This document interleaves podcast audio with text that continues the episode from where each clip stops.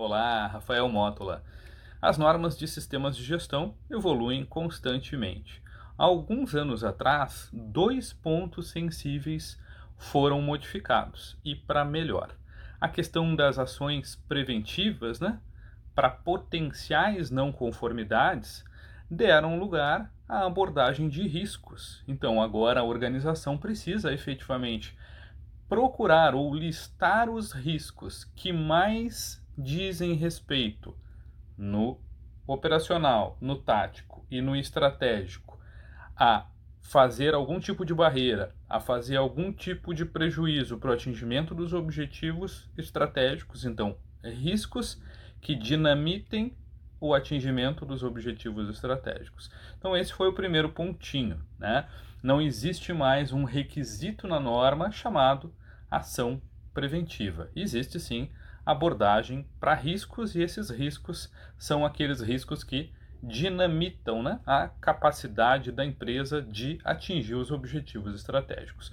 Como nós já falamos em vídeos anteriores, se os nossos objetivos estratégicos estão bem balanceados, né, tudo bem. Né? Do contrário, além dos objetivos estratégicos, a gente tem que estar olhando para a satisfação do cliente e de outras partes interessadas. Muito bem.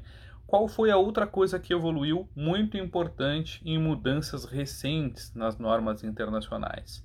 A questão das oportunidades, né? Então, oportunidades tomou lugar das velhas ações de melhoria, né? Então, não existe um requisito na norma dizendo para você registre as ações de melhoria. Mas quando a norma diz, quando as normas, né, dizem que nós precisamos correr atrás das oportunidades no nível estratégico e nos níveis tático e operacional, ela está dizendo para nós corrermos atrás das ações de melhoria, ok?